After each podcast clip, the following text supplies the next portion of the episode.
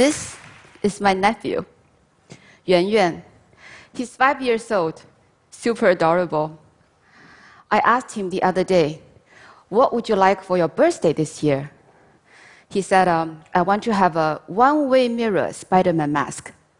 I had absolutely no idea what he was talking about. So I said, Well, that's really cool, but how are you going to get it?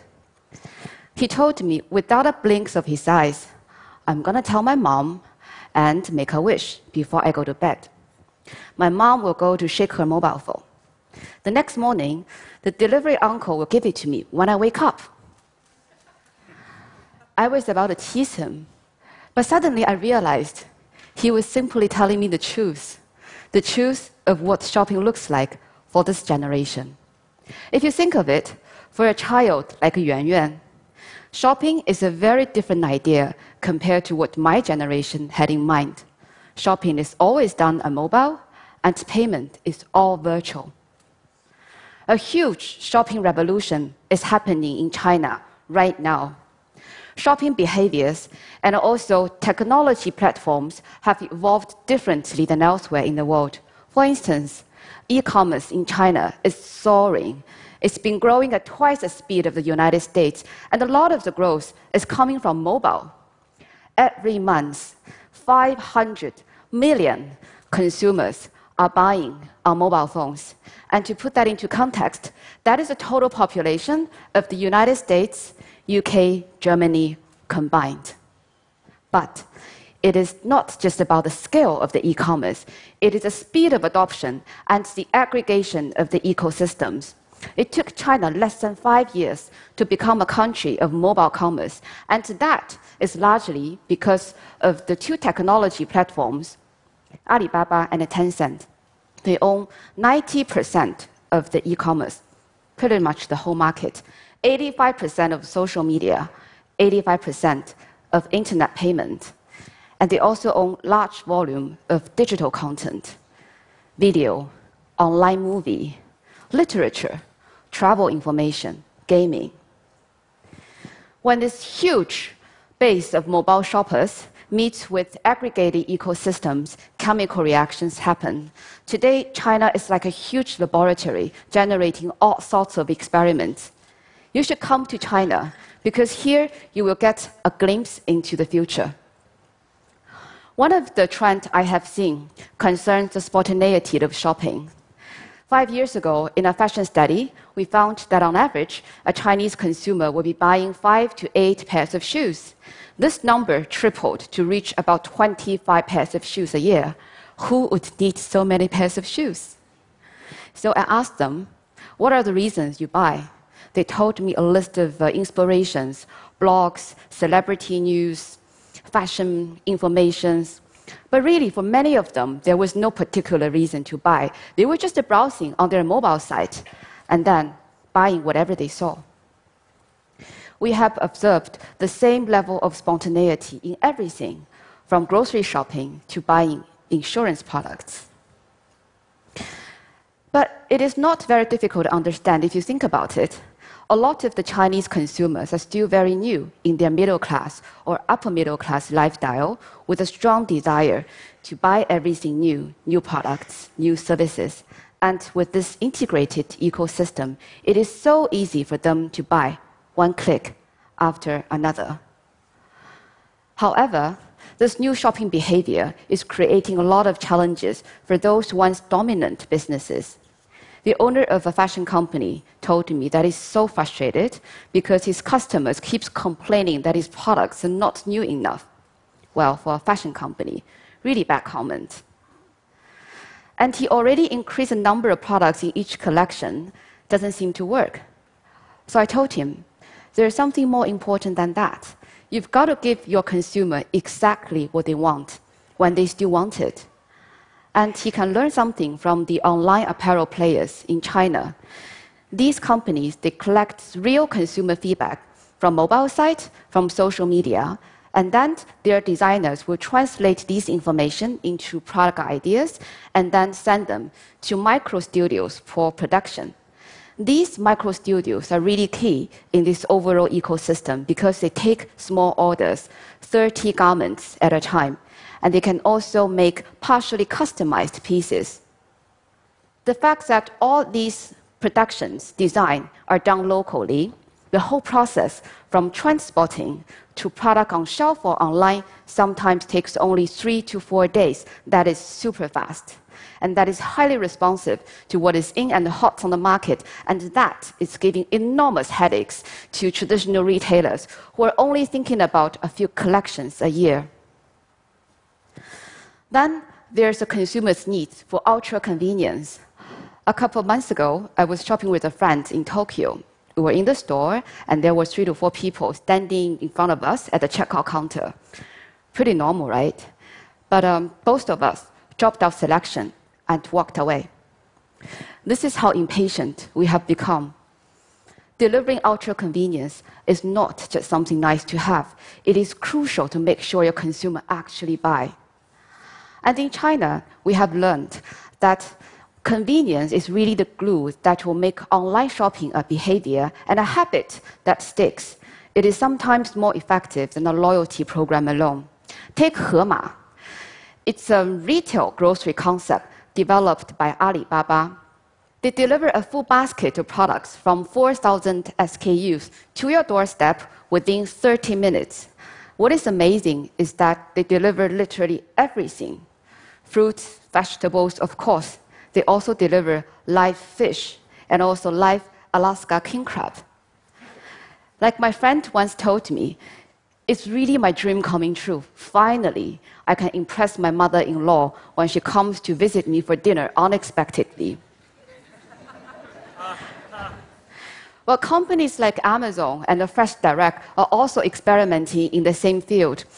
The fact that Hema is part of the Alibaba ecosystem makes it faster and also a bit easier to implement.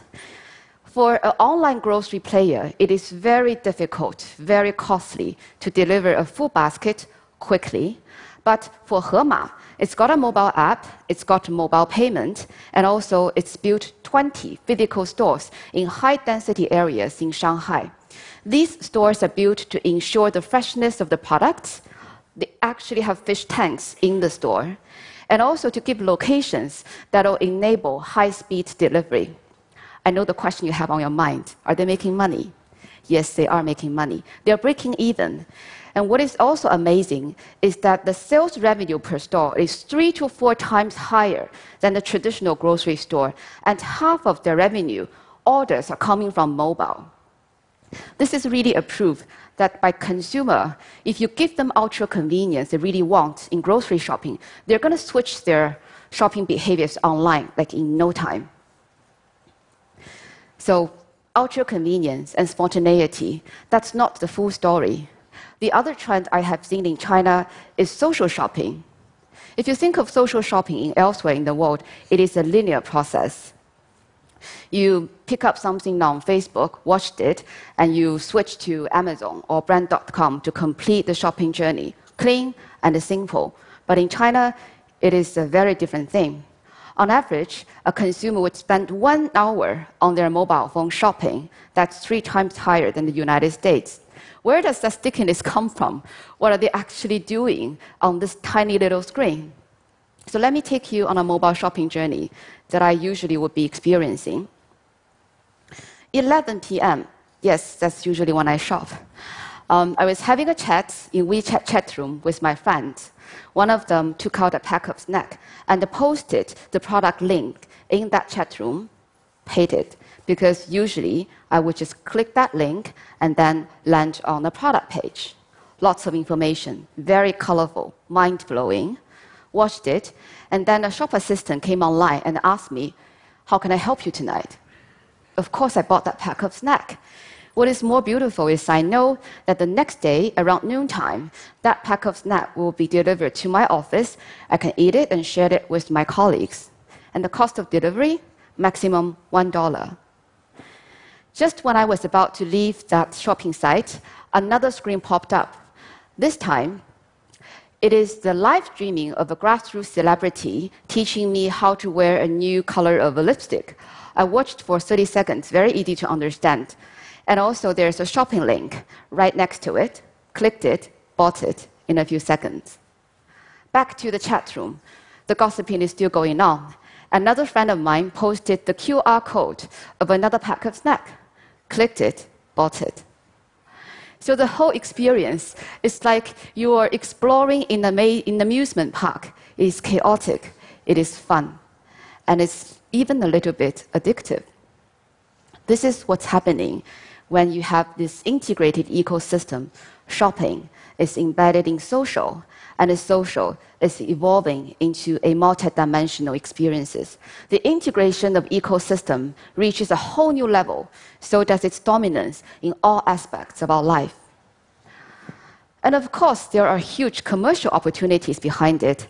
A Chinese snack company, Three Squirrel, built a half a billion dollar business in just three years by investing in 300 to 500 shop assistants who's going to be online to provide services 24 7.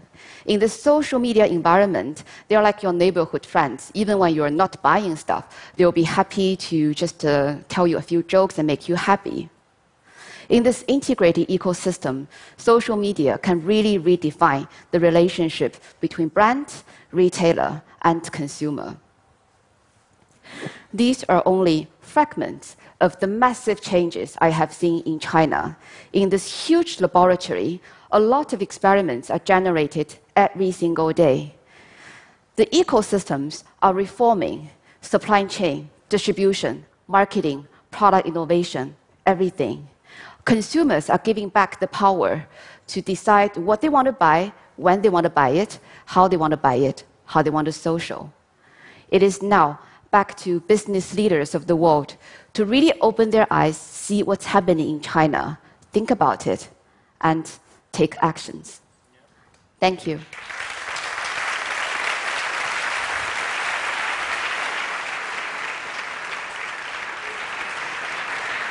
Angela, what you share with us is truly impressive and almost incredible. But I think many in the audience had the same question that uh, I had, which is Is this kind of impulsive consumption both economically and environmentally sustainable over the longer term? And what is the total price um, to be paid for such an atomized and ultra convenient retail experience? Yeah. One thing we have to keep in mind is really we are at the very beginning of a huge transformation. So, with this trading up needs of the consumer, together with the evolution of the ecosystem, there are a lot of opportunities and also challenges. So, I've seen some early signs that the ecosystems are shifting their focus to pay attention to solve these challenges. For example, paying more considerations to sustainability, alongside just about speed and also quality over quantity.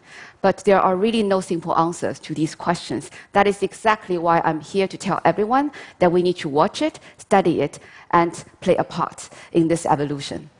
So, thank you very much. Thank you.